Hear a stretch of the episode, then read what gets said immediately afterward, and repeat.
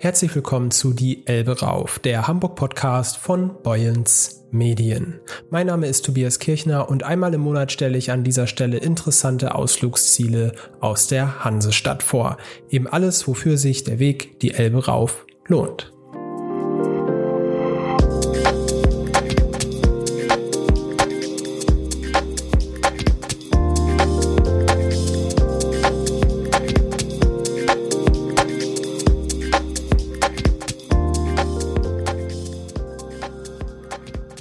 Mein Gespräch in dieser Woche habe ich der Elbphilharmonie einen Besuch abgestattet. Zu einem großen Konzerthaus gehört natürlich auch immer ein gleichnamiges Orchester. Das NDR Elbphilharmonieorchester wurde bereits 1945 gegründet.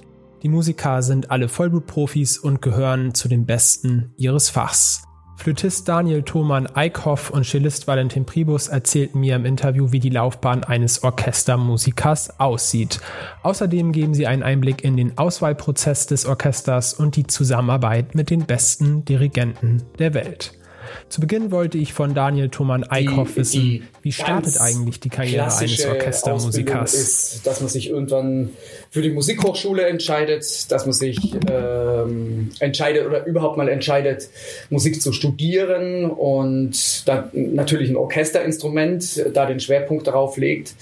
Aber dass man es dann auch schafft, das ist dann noch lange nicht gesagt. Also das ist dann noch ein längerer Weg. Also aber als Basis muss einfach mal eine ganz große Leidenschaft, aber auch eine gewisse Leidensfähigkeit da sein. Also es ist schon so, dass der Großteil von uns ähm, die Freizeit mit Üben und Musik machen gefüllt hat in der Jugend schon. Also wo andere einfach auf dem Bolzplatz sind und auf dem Spielplatz, da ist unser Eins dann eben im Überzimmer gestanden äh, mit ja, teilweise eben schon acht, neunjährig.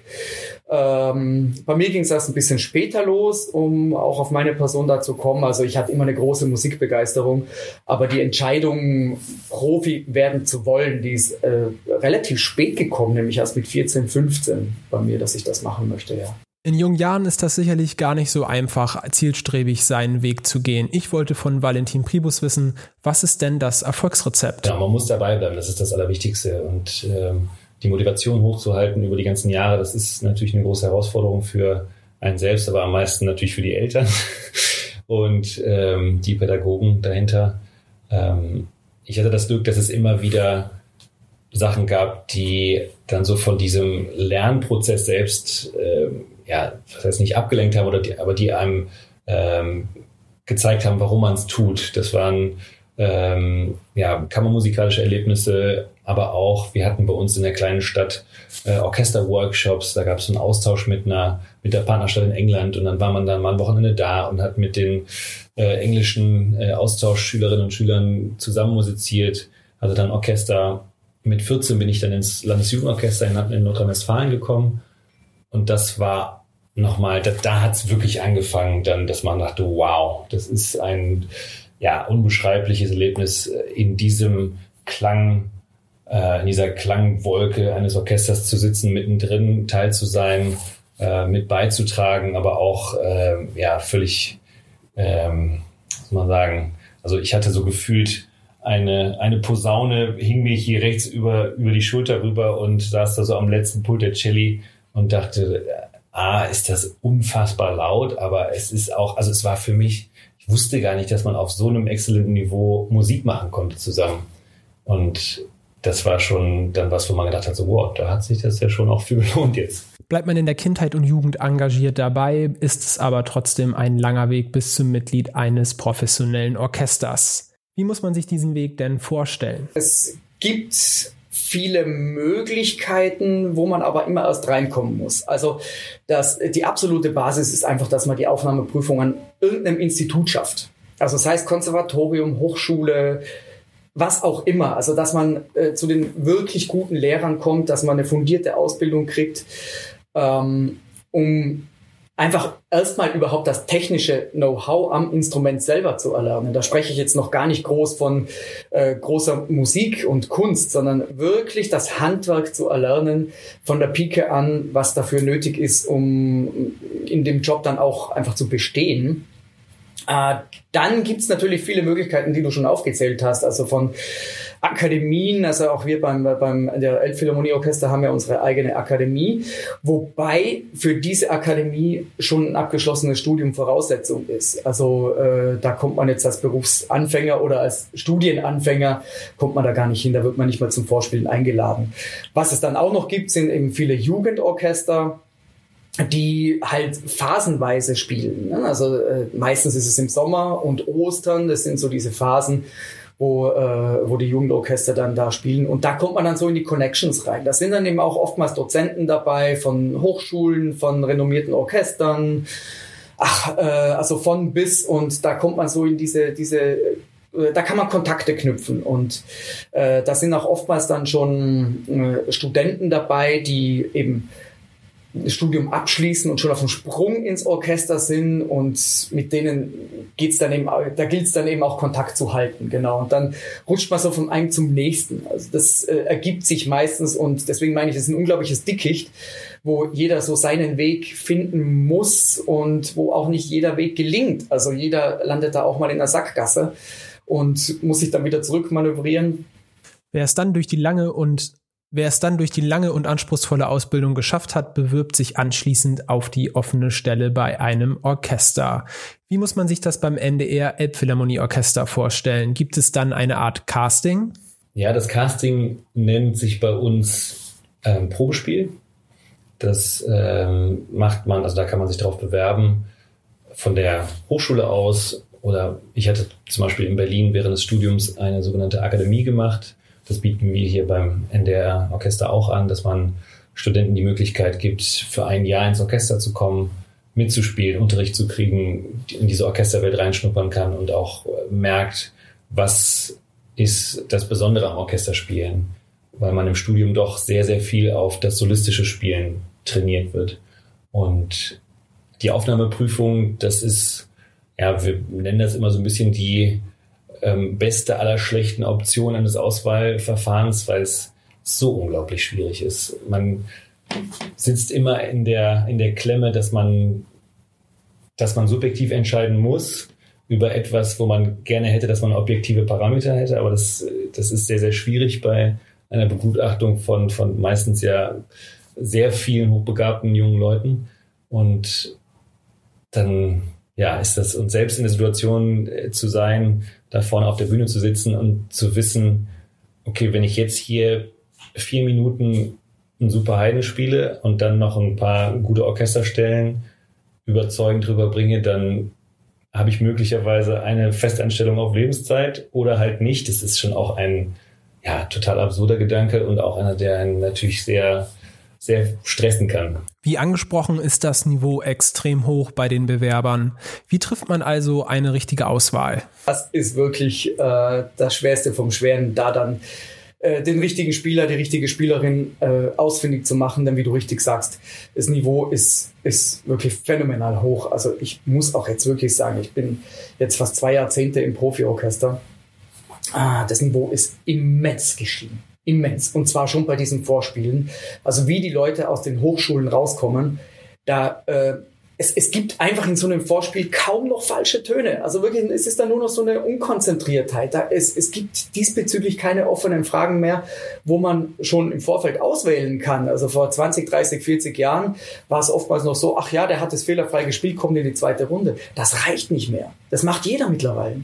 Also es ist wirklich verrückt und ähm, da geht es wirklich um die Feinheiten, die du sagst, wo man dann sich im Vorfeld schon innerhalb der Gruppen berät, wen suchen wir, wo suchen wir, was suchen wir, welche Farben muss der Spieler, die Spielerin mitbringen, ähm, welche Flexibilität. Also da gibt's viele Absprachen im Vorfeld, wo man dann probiert schon so zu überlegen, welche Richtung geht's denn. Denn schlussendlich bei diesem Probespiel, das, das ist immer richtiger Stress für die Fachgruppe. Ähm, man muss es auch dem Orchester präsentieren dann. Ne? Also äh, muss ich das so vorstellen, vorstellen, da wird gespielt dann berät sich die Fachgruppe, in meinem Fall eben nur die Flöten, also die noch da sind eben. Ne? Also äh, äh, wir sind fünf Flöten, wenn wir voll besetzt sind im Orchester. Das heißt eine freie Stelle. Also sind vier, äh, vier Leute, die sich beraten.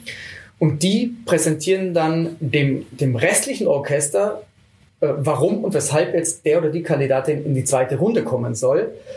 Und dann kann das Orchester aber auch noch sagen, ja, aber uns hat der auch noch super gefallen und die fanden wir auch noch klasse und dann geht's demokratisch. Also dann gibt's Abstimmungen und dann ist man eben weiter oder man ist nicht weiter. Aber da spricht man jetzt nicht mehr davon irgendwie, hey, der hat jetzt einen falschen Ton gespielt, sondern wirklich schon, boah, bei dem hat mir aber das sehr gut gefallen, dass der die eine Stelle ein bisschen weicher genommen hat und nicht so laut gespielt hat wie jetzt der andere und sowas. Also das ist wirklich sehr, sehr viel Geschmackssache und schlussendlich auch äh, dann logischerweise tagesformabhängig und natürlich pures Glück, wenn man dann auch nochmal genau äh, den Nerv trifft, den Orchester dann gerade hören möchte. Von Valentin Pribus wollte ich wissen, wie es denn bei den Konzerten ist. Wann denkt sich das Orchester, das war ein richtig guter Abend oder das ist heute nicht so gut gelaufen? Ja, man hat ja immer natürlich den Vergleichswert aus den Proben, dass man weiß, okay, wie ist es, wie ist es so gelaufen und war das jetzt nochmal eine Schippe drüber? Ähm, war das vom Zusammenspiel sehr kompakt? Kann man sagen, dass das äh, dass nichts im gröbsten schiefgegangen ist, wie auch immer, auch wenn man das vielleicht von außen da gar nicht so so vielleicht hören mag, aber da, äh, es gibt ja ganz viele Stellen, wo es auch auf wirklich äh, Zehntelsekunden oder Nuancen ankommt. Ähm, und dann ist aber eigentlich natürlich das alles Entscheidende, wie ist es beim Publikum angekommen? Also das spürt man direkt während eines Konzerts. Ist das Publikum konzentriert? Ähm, ist, es, ist es unruhig? Ist es ähm, bei der Sache und ist es mucksmäuschen, mucksmäuschen still, das, das spürt man schon. Ob es ein Konzert ist, was einfach eine, so einen Spannungsbogen hat.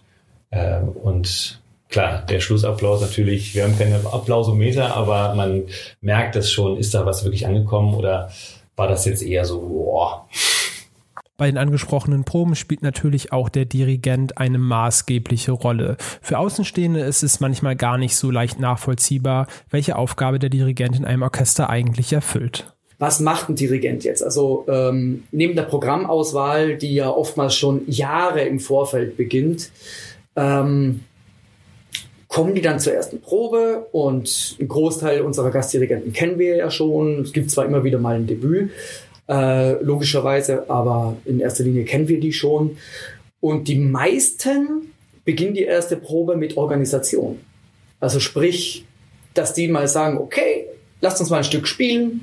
Und dann ist schon mal klar, okay, der möchte dieses Tempo haben, der möchte diese Dynamik haben. Der, äh, oftmals beginnt es dann schon, dass, dass er dann ähm, während des ersten Spiels schon mal so einzelne Instrumentengruppen rauskitzelt oder zurücknimmt, da schon ein bisschen jongliert mit, äh, mit Balance, dass eine Stimme lauter ist als die andere, dass ein Solo rauskommt, dass natürlich dann auch die akustischen Gegebenheiten von dem Saal, äh, wir spielen zwar einen Großteil in der Elbphilharmonie, aber wir spielen ja auch im ganzen Sendegebiet, dass äh, darauf dann eben gleich Rücksicht genommen wird. Und das zeichnet einen guten Dirigenten aus, in meinen Augen, dass der eben nicht sofort mit der großen Kunst beginnt, sondern erstmal diese, nennen wir es mal, technischen Parameter abklopft.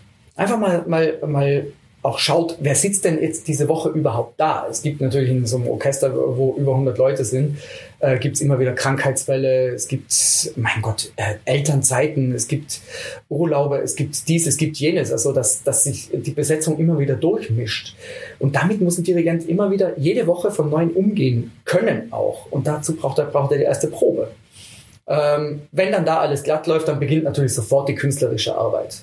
Und ich meine, wir haben hier glücklicherweise äh, so eine hohe Qualität an, an Dirigenten, dass äh, diese künstlerische Arbeit eigentlich meistens schon der, am ersten Probentag schon beginnt. Ja, es ist schon ganz toll. Wer wenige oder vielleicht noch gar keine Klassikkonzerte in seinem Leben besucht hat, sieht die Musiker und denkt sich, die kleben doch eigentlich mit den Augen nur in den Noten. Wie oft schaut man denn zum Dirigenten hoch? Äh. ist tatsächlich, äh, das ist äh, ein ganz großer Knackpunkt. Äh, immer wieder, äh, wenn die Dirigenten vorne stehen. Also ich weiß nicht, wie oft ich in meiner Karriere schon gehört habe, ah, zu mir guckt keiner raus und ich mache hier. Also die, äh, die verzweifeln tatsächlich oftmals daran, dass, dass es genauso ist, wie du sagst, dass wir dann so in den Noten kleben. Es äh, liegt in erster Linie einfach an der Komplexität äh, der, der Stücke Natürlich, wenn man jetzt so ein schwarzes Blatt vor sich hat, dann äh, hängt man schon sehr in den Noten. Aber es ist eigentlich dieser Wechselblick. Also man kriegt da schon, schon immer wieder äh, mit, was, was draußen passiert. Äh, man trägt sich auch viel in die Noten ein im Laufe von so einer Probenwoche, dass man eben dann auch weiß, aha, okay, äh, jetzt wird an dieser Stelle das Tempo etwas beschleunigt, verlangsamt, was auch immer. Äh, da geht's natürlich nur über den Blick nach draußen, dass man dann die Kontrolle über den Dirigenten hat, beziehungsweise dann über die Stimmführer, dass man da auch nochmal äh, so einen so Kontakt, dass man Kontakt aufnimmt. Ähm, sehr schwierig ist es immer für die großen Streichergruppen, also erste Geigen, zweite Geigen, teilweise Bratschen, je nachdem wie groß das gesamte Orchester ist, weil ähm, die spielen ja alle eine Stimme. Alle dieselbe, dieselbe Stimme, dieselbe Linie. Und wenn die nicht zusammen ist, das hört natürlich jeder. Und somit ist das natürlich enorm viel Input, äh, die man vor allem am Anfang von so einer Probenwoche einfach abklopfen muss. Ne? Cellist Valentin Pribus bringt da auch direkt einen Vergleich zum Profisport. Wenn man sich einen, einen Messi oder irgendwelche anderen herausragenden Fußballspieler anschaut, dann gucken die auch nicht unbedingt nach links oben und äh, spielen aber trotzdem den tödlichen Pass, der dann äh, zum nächsten Tor führt. Und also dieses periphere Sehen ist schon sehr ausgeprägt. Also man hat den Blick aus Notenpult, aber kriegt trotzdem natürlich sehr viel mit. Ähm, die Bewegungen der Dirigentin oder des Dirigenten sind sind ja auch seit Jahren erlernt. Man weiß genau, ist das jetzt eine 2 oder ist das eine 4 oder ist das die 1? Und ähm, ja, also bei den Dirigenten kommt es ich kann das nachvollziehen, dass man ins Konzert geht und denkt, äh, welchen Unterschied macht das jetzt gerade? Ähm, dabei muss, muss man berücksichtigen, dass dem Konzert ja auch schon verschiedene Probentage vorausgegangen sind und dass da die eigentliche Arbeit des, Dirig äh, des Dirigenten, der Dirigentin drinsteckt. Also jetzt gerade, wir kommen hier aus einer Probe fürs Konzert am Donnerstag und Sonntag ähm, und die Probenarbeit, die wird ja hauptsächlich von der Dirigentin, vom Dirigenten geleitet diese Stunden, die man miteinander verbringt, ähm, haben die Ansagen, die Sachen, die nochmal geprobt wurden, äh, worauf hingewiesen wurde, äh, haben die was gebracht oder nicht? Und ich denke, das ist das, wo sich die wirklich guten Dirigenten von den weniger guten unterscheiden, dass sie wirklich innerhalb einer Woche ihren Willen oder ihre Interpretation ähm, dem Orchester nahebringen können und, und das dann im Konzert abrufen können. Klassische Musik und insbesondere die Konzerte haben immer noch mit einigen Vorurteilen zu kämpfen. Es sei teuer, elitär, zugeknüpft und nur für die Elite. Was können denn Orchestermusiker tun, um gegen diese Klischees vorzugehen?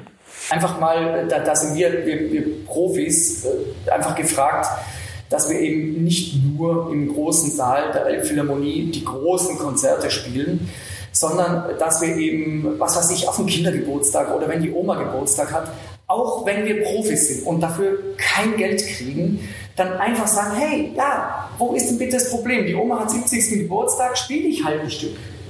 Und schon äh, erreicht man sehr, sehr viele Leute, man kommt ins Gespräch und dann merken die sehr schnell, oh, das tut ja gar nicht weh, was der macht. Denn ich stimme dir vollkommen zu. Also äh, auch nach wie vor, auch wenn die Elbphilharmonie jetzt ein, Haus sein soll, das für, für die, die Bürger der Stadt ist, für Hamburg ist, wie es am Anfang hieß eben, wo gab es auch diese Konzerte für Hamburg, ein oder andere mag sich vielleicht noch daran erinnern, wo es ganz exklusiv für Hamburger eben dieses Konzert, äh, diese Konzerte gab. Ähm, ja, dass man, dass man da eben auch die, die Leute erreicht, indem man eben sagt, wir, wir probieren natürlich High-End abzuliefern, die beste Qualität für unser Publikum. Aber die, die, aber die Stücke selber tun nicht weh. Das ist nicht nur für eine Elite, diese Musik geschrieben, sondern oftmals gibt es dann auch, wenn ich so, also ich bin auch in einem Sportverein und da äh, fällt mir jetzt gerade das Beispiel ein, wenn dann äh, so meine, meine Sportkumpels dann mal im Konzert sind und mit äh, zittrigen Händen dann da reingehen mit ganz großer Ehrfurcht und danach kommen sie dann raus und sagen, wow, das, das Stück kannte ich ja schon das ist doch aus dieser Werbung, das ist doch aus, aus dem, das ist doch von da, von dort. Und äh, früher war es noch der Klingelton, ne? kenne ich als Klingelton. Und äh, da, da sind diese Brückenschläge, die dann, die dann funktionieren. Aber äh, ganz offen und ehrlich gesagt, das ist noch ein langer Weg für uns. Also wir haben wirklich, ähm, ich weiß nicht wann es war, ich schätze, es muss so in den 80ern gewesen sein, wir haben die breite Masse da verloren und die müssen wir zurückgewinnen. Und die haben wir verloren, indem man eben probiert hat, die klassische Musik als elitäres Werkzeug darzustellen, was es nun mal nicht ist. Es ist es einfach nicht. Also äh, die, meine Kinder mit, das sind jetzt äh, ähm, äh, acht, fünf und ja, fast vier, äh, die haben riesen Spaß am Klavier zu Hause äh, fünfte Beethoven zu spielen. Um auch da wieder diese Beispiele zu bringen. Ja. Also nur den Anfang natürlich. Bam, bam, bam, bam, bam, bam, bam, bam. Können die am Klavier, haben sie sich selber draufgezogen, finden sie ganz faszinierend. Das, das ist nichts Elitäres. Das ist was für kleine Kinder, wie man hört. Wer jetzt Lust bekommen hat, ein Konzert des Elbphilharmonieorchesters zu besuchen, sollte mal einen Blick auf die Homepage des Konzerthauses werfen. Insbesondere die Konzerte des NDR-Orchesters sind teilweise sehr erschwinglich. Tickets gibt es schon ab 15 Euro. Mir bleibt jetzt noch an dieser Stelle die Verabschiedung. Ich freue mich schon auf die nächste Ausgabe und freue mich, wenn es wieder heißt, es geht die Elbe rauf.